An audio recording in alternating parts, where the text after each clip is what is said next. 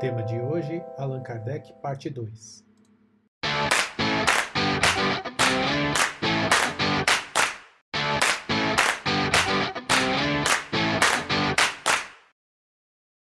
É, legal, eu acho que hoje eu li mesmo um artigo sobre na Carta Capital.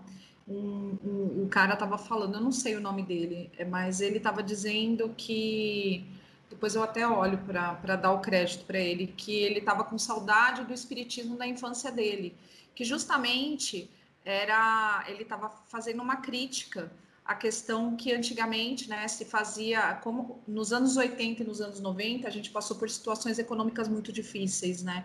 Então a pobreza era muito grande e as pessoas pediam, e eu me lembro muito bem disso, né? Passavam na porta pedindo comida, era uma coisa muito comum.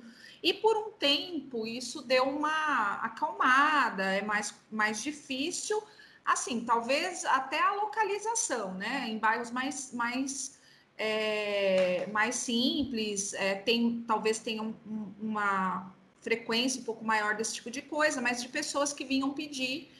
E o quanto as casas espíritas faziam essa, essa, essa ajuda, né? Porque era um tempo que não existia nenhum tipo de política social, não tinha nenhum tipo de. É, é, Franklin Félix, isso mesmo. Não tinha nenhum tipo de, de é, é, Bolsa Família e tudo isso que é criticado, mas que de certa forma ajudou muitas pessoas e é, se fazia campanha de alta de Souza, se ia para as ruas, se pedia alimento, se distribuía, enfim.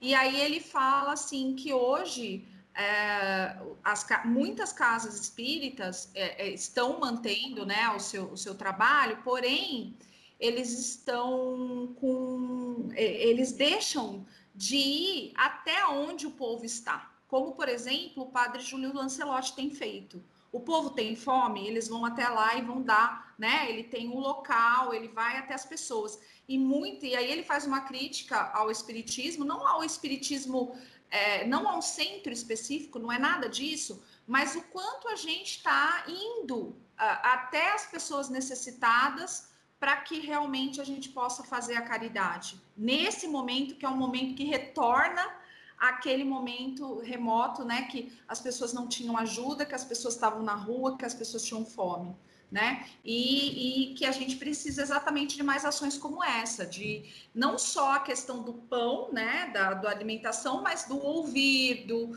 do sentir, né, do estar onde as pessoas estão é, também. Então achei bastante, bastante tocante, bastante interessante a reflexão dele sobre essa, essa questão. E agora que você falou, me lembrou isso.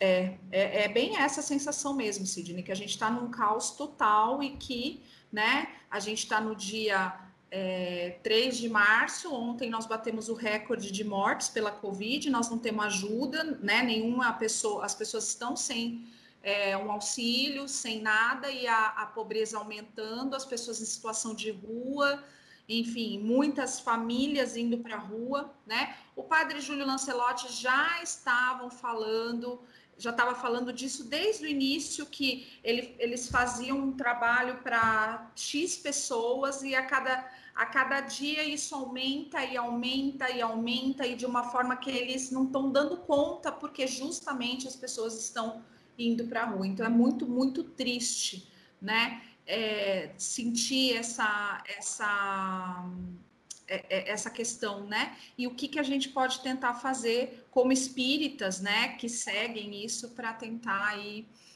é, ajudar, exatamente. É, é, uma morte, são mortes assim absurdas, 40 dias com mais de mil mortes, né, gente? Imagina o plano espiritual como é que não tá, né? Bastante difícil as pessoas chegando lá e ainda tendo uma morte ali que a gente sabe que é bastante sofrida, né? Então é, é, é bastante, né? Hoje mesmo aqui em casa veio um rapaz e ele falava assim para mim, ele ele tava, ele a, disse que a filha dele tava, aprendeu a fazer bolo de pote, ovo de Páscoa, enfim, e ele estava fazendo uma rifa para tentar é, juntar dinheiro para eles poderem pagar gás e, e, tudo mais. E aí ele pediu se eu podia comprar, a rifa custava 1,50.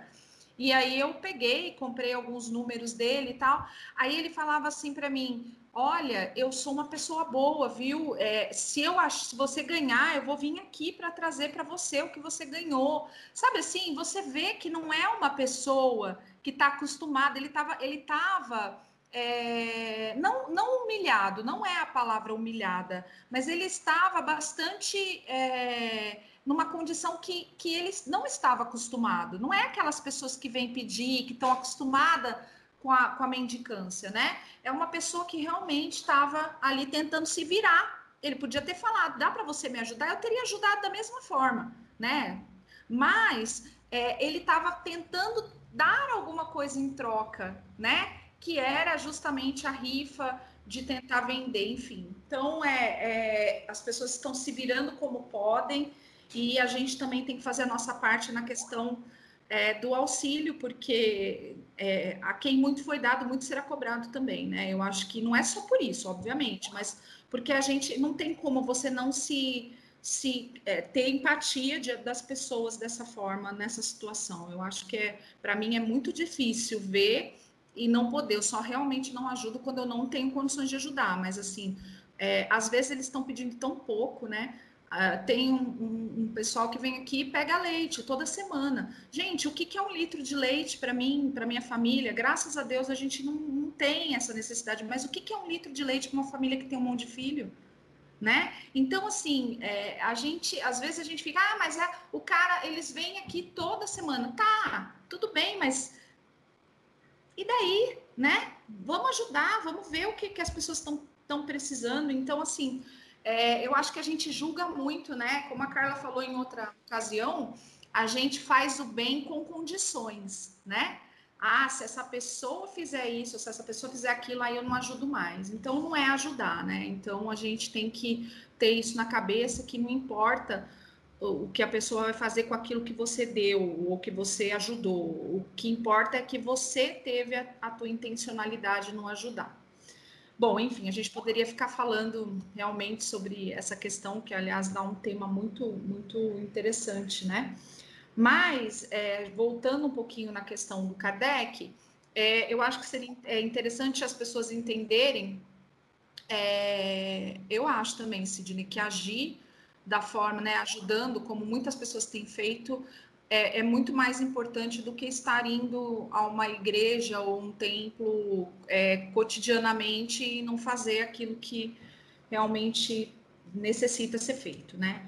Enfim, também não estou falando isso para justificar, só estou dando exemplos para enriquecer, porque também a gente não pode ficar, ai, ah, eu faço, eu aconteço, não é essa a proposta, né? A proposta é você fazer independente, mas eu estava dizendo justamente disso, que são pessoas que não estão acostumadas a isso, e realmente deve ser muito doído para ele. E ele tentava se justificar para mim o tempo inteiro. Não, eu sou uma pessoa boa, é que eu estou desempregado mesmo. Então, assim, é, é duro para você, né, para a pessoa ter que botar lá todo o orgulho dela no saco e fazer esse pedido, porque nem todo mundo vai olhar para ele com compaixão.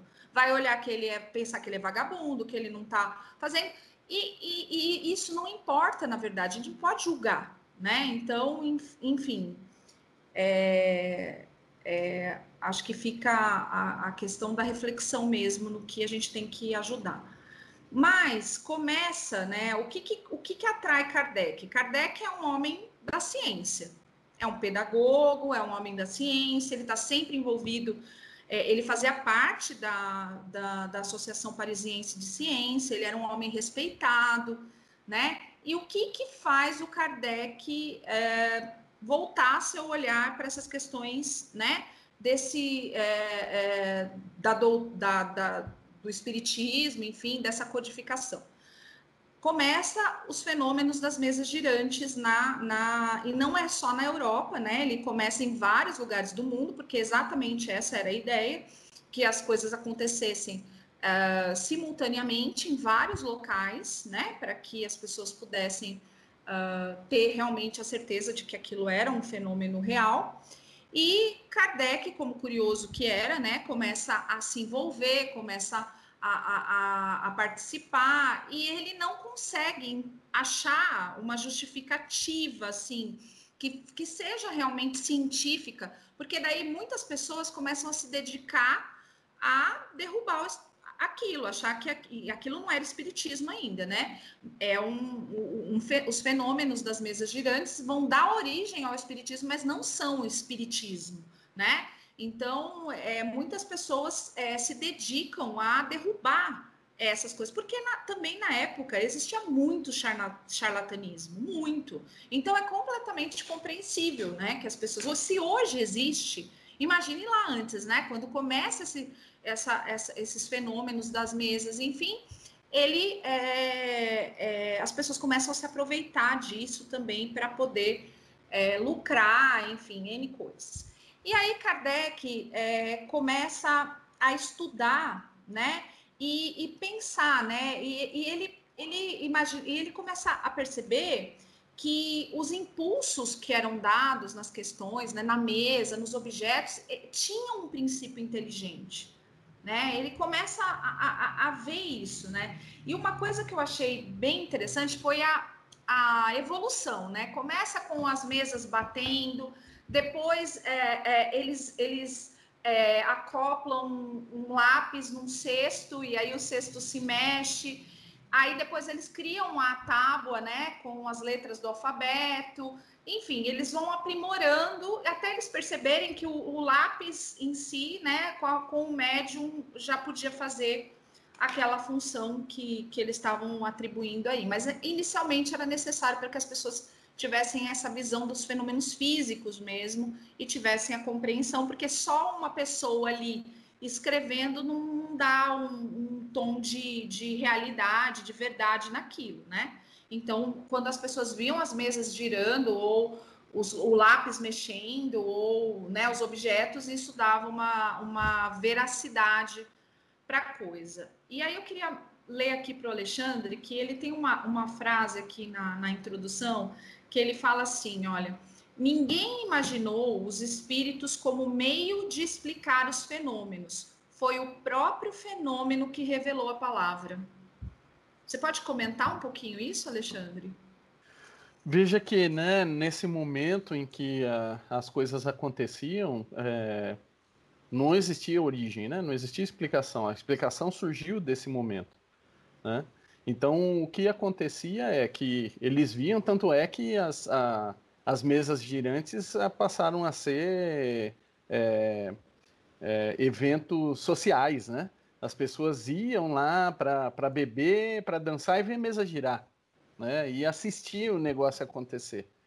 Então, quem poderia imaginar que por trás do, do fenômeno existia a, a razão, né? Existia o raciocínio. Então, a, partindo desse princípio, né, o, que, que não havia até então nada acontecido de forma semelhante, e aí Kardec, usando o método científico, buscando alternativas, buscando respostas, né, e aí tem um momento que eu me recordo é, que na revista Espírita que ele se espanta e quando é, no, ele bate na mesa, né, ele, ele faz uma pergunta e volta numa resposta lógica, né? Ele fala, olha, se for assim, faz tal som. Se for tal assim, faz de outra forma. E aí a, a, teve uma resposta, e a resposta por padrão, né? Se, se receber um comando e receber o, a, o retorno de acordo com o comando, tem que ter uma lógica por trás, né? Tem que ter uma inteligência envolvida no, no fenômeno. Então, sim, faz todo sentido a frase, porque, na verdade, o próprio fenômeno ele respondeu por si. É, ele, ele respondeu por si, é, claro que depois de estimulado e depois de codificado, né, que muita gente acredita que Kardec, na verdade, ele escreveu uma doutrina completamente nova. Não é nada disso. O que Kardec trouxe à luz foi uma forma diferente de olhar a Bíblia, uma forma diferente de olhar a história e o ensinamento do Cristo né? Não diferente, assim, no, no sentido de ser diferente de tudo que já foi dito, mas tentar trazer uma luz, o que realmente está por trás das palavras, né? Uma forma, uma visão. E aí o que me encanta muito no espiritismo é justamente é, quando a gente começa a estudar, a gente começa a entender a grandeza do Cristo, e a grandeza por consequência de Deus, né? Não existe aquele Deus punitivo. Ah, se você vai fazer isso, você vai levar aquilo outro. Não, não, isso não existe. Né? E isso que é o legal. É, é, é, embora a gente tenha aqui os nossos percalços, né? A gente faz bastante burrado durante a nossa passagem na Terra, né?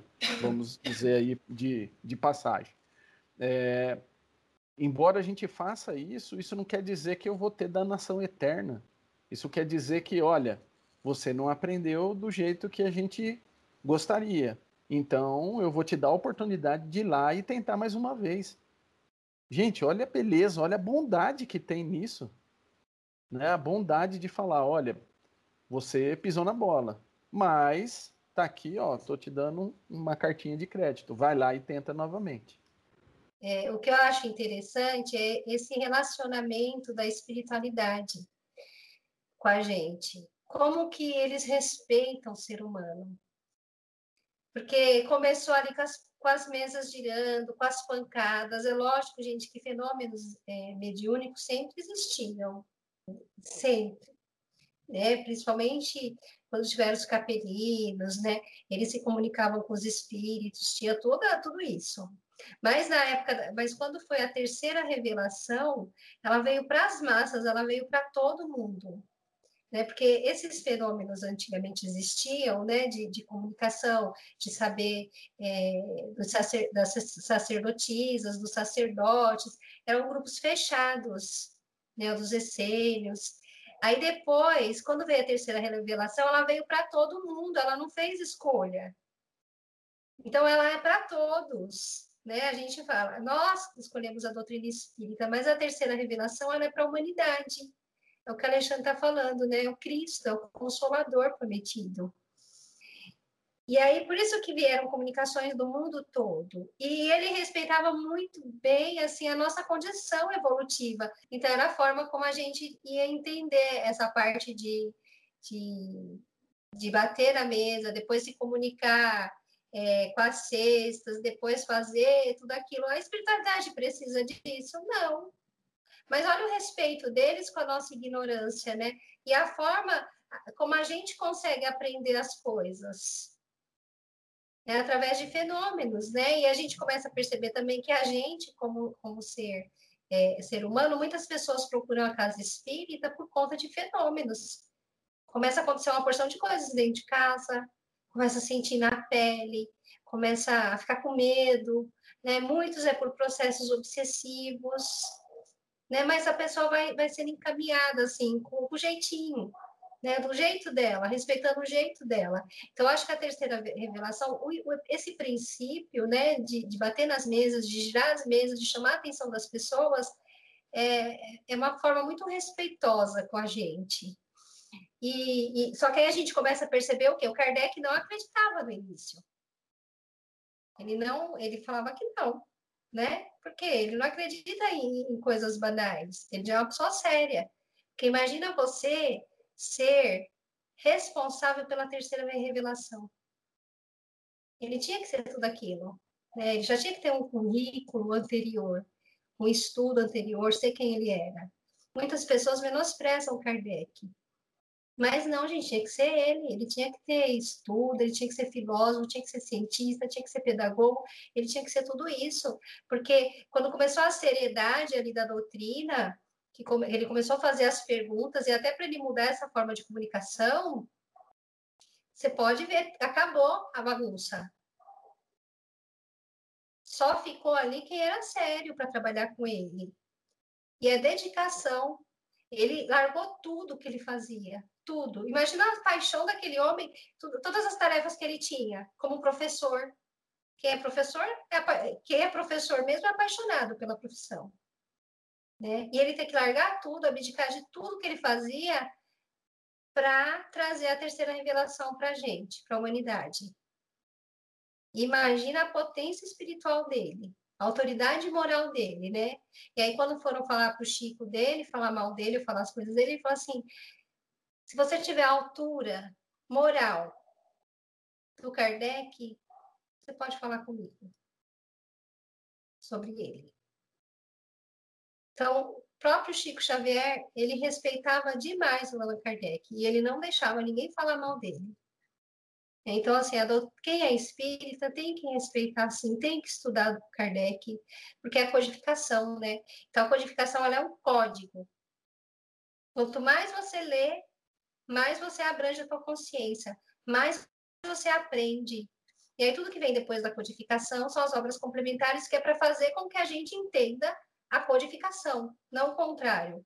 Né? Muitas pessoas pegam as obras complementares para falar que é melhor do que a codificação. Várias pessoas falam assim, ah, porque vai vir é, a terceira, a quarta, a quinta, a sexta revelação.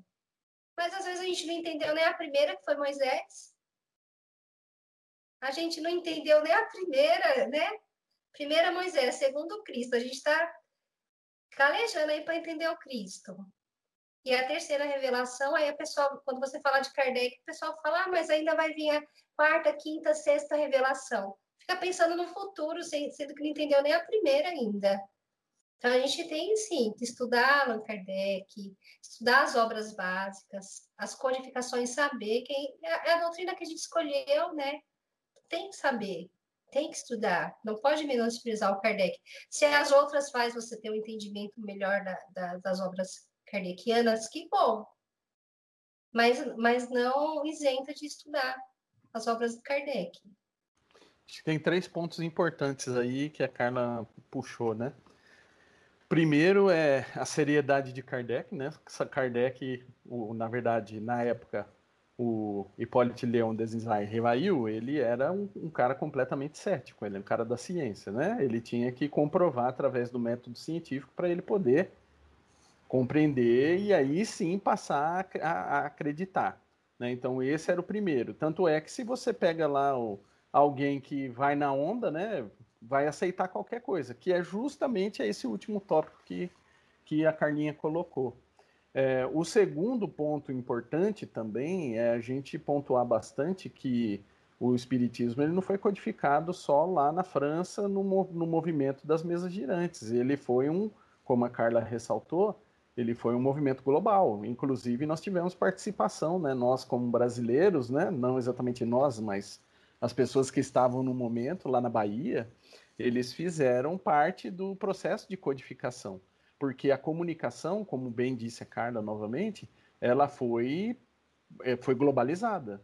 Né? Aconteceu em vários locais ao mesmo tempo. Mas quem teve a perspicácia vamos colocar assim, de colocar tudo junto, foi Kardec. Né, de criar esse código e, através do código, traduzir isso para a gente. Né, foi Kardec. Então, foram, uma, foram contribuições várias. Né? Tanto é que um dos lemas que tem bastante famoso aí do Kardec é que ele antes rejeitar 99 verdades do que aceitar uma mentira, né? Que, que justamente ele dizia bastante isso, né? Que para ele colocar dentro e aceitar como uma evidência, ele precisaria passar por todos os testes de falabilidade possível. Né? Então, vai ter que ser verdade para entrar. E o terceiro ponto é justamente a questão que é o último ponto que a Carla colocou, né? Que é a volta ao básico.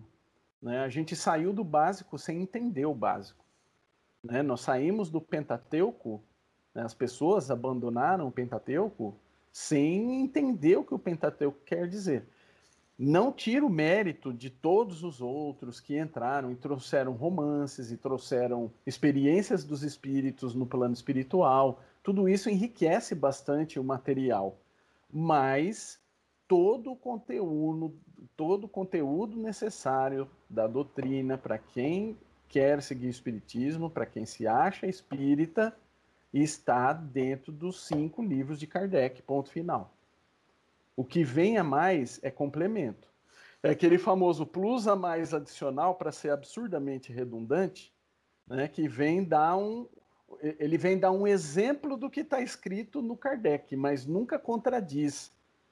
E nunca fala nada novo também. Ele vem exemplificar. Né? Lá fala assim: olha, existem espíritos. Vem as obras falando: olha, teve o espírito, tem, existe a reencarnação, pluralidade das existências. Olha, existe essa história que é contada por um espírito que viveu várias vezes, tal, tal, tal. Quem, quem foi quem vai ser, se morreu, se voltou, isso daí completamente é, é, é irrisório, né? Não, não vai adicionar valor nenhum ao espiritismo, né? Tem às vezes até a gente comenta aqui em casa, né? Fala assim, ah, é porque não sei quem, ouvi dizer que não sei quem, e normalmente são pessoas, né, de gabarito, né? Não sei quem voltou, é, se reencarnou como não sei quem, que era outra pessoa de gabarito. Né? E, aí, aí vem justamente a pergunta: o que, que isso vai fazer de diferença na sua vida, na sua crença? Isso vai te ajudar de alguma forma? Se não ajuda, gente, descarta. Se não ajuda, descarta. Se ajuda, absorve. Tenta entender melhor. Né? Não vai justamente a cega, né? Ah, alguém falou isso. Outra coisa que eu eu particularmente me arrepio quando eu ouço e eu ouço muito, né? É, ah, fulano foi assassinado, é porque assassinou alguém na outra encarnação. Cara, a lei de Talião caiu faz tempo já. Né? Não é assim que as coisas funcionam. Você adquire um débito. É a mesma coisa, vamos, vamos colocar aqui né, na nossa vida. Você adquire um débito. E você tem esse débito. Você tem que achar N formas possíveis para pagar. Não é só uma. Não tem só uma, um, um, uma rota de pagamento, você tem várias rotas de pagamento. Às vezes você pega um pouquinho aqui, um pouquinho ali, um pouquinho lá, um pouquinho acolá, junta no montante e, e pagou a sua dívida. E legal seria você conseguir juntar mais, né? Que além de pagar a dívida, ficar ainda com crédito. Não, eu ia comentar que essa característica né, das mesas girantes, esses fenômenos paranormais todos, é, eu não entendo como que ainda hoje são importantes, né? Porque as pessoas dão tanto valor para isso e o espiritismo é tão outra coisa, né? Tão mais profundo que isso. Então assim, eu entendo que chama atenção, eu entendo que intriga, eu entendo que cause dúvida e, e até ceticismo e tal mas não, não é isso, né? Religião, a doutrina de Kardec é outra coisa, né? É, e, as, e vocês sabem disso, ainda mais hoje, que é, todo mundo critica, né? Nunca leu uma, uma, uma, página de um livro e critica a obra kardeciana. Né? Assim, mas é, qual é a sua autoridade? Né? Você leu, por acaso? Você estudou? E outra, além de ler, você estudou? É, mas quem é você, né? Esses dias eu estava vendo um cara de uma outra área falando da, economia. Acho que o, o cara da Globo lá, o Sami Dana, alguma coisa assim. Ele estava falando assim, ah, é... tem cara na internet que contesta um cara formado em Harvard, que publicou um estudo, que não sei o quê. Falei assim, ah, beleza, você quer contestar ele? Você acha que ele está errado? Então vai lá primeiro, você passa em Harvard, você estuda em Harvard, paga Harvard, formula seu pensamento e depois você volta para conversar com, comigo, porque até lá você não tem qualificação alguma para me contestar. E hoje a gente tem muito disso, né? As coisas chamam muita atenção, elas são muito criticadas, 99% do tempo, 99% do tempo criticada por gente desqualificada. E aí não tem evolução ali. Né?